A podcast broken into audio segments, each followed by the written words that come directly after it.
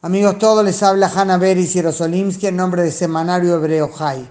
Siempre lo supimos, pero estos días lo dejan especialmente en claro. Israel debe estar con los ojos bien abiertos en sus diversos frentes a la vez. Uno parece calmarse un poco, aunque siga en ebullición con cierto disimulo, y otro entra en vapor. Así estamos entre la tensión en la frontera con Gaza, donde jamás quiere preservar el alto el fuego porque le conviene. Por otro lado, el recrudecimiento de la violencia en Cisjordania, donde ese mismo jamás juega un rol protagónico. Y por cierto, el norte de la frontera con Líbano.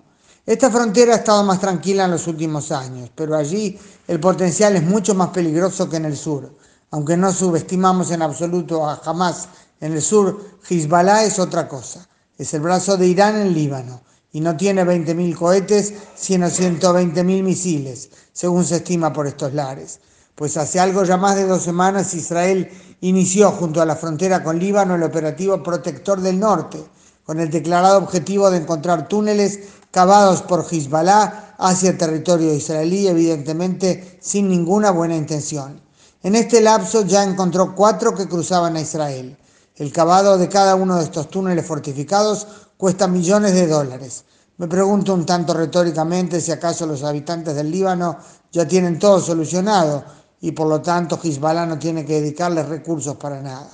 Estoy grabando unos minutos eh, cuando minutos eh, antes de que en Nueva York termine la reunión del Consejo de Seguridad de la ONU para tratar el tema de los túneles, que Israel sostiene son una violación de la resolución 1701 del Consejo de Seguridad aprobada en el 2006 para poner fin a la guerra entre Israel y Hezbollah.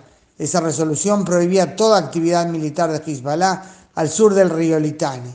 Antes de comenzar la reunión del Consejo de Seguridad, el primer ministro Netanyahu declaró que esos túneles son una acción de guerra por la que tienen responsabilidad tanto Hezbollah como Irán, el Estado libanés y los cascos azules de la FINUL que no los impidieron.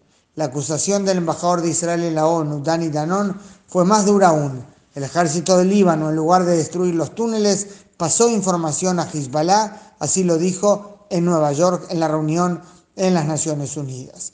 Cabe recordar que esta semana los cascos azules de la FINUL, la Fuerza Interina de las Naciones Unidas en Líbano, confirmaron que dos de los túneles cruzaban hacia territorio israelí y que eso es una violación de la resolución 1701. No mencionaron explícitamente a Hezbollah, pero más claro, falta echar agua.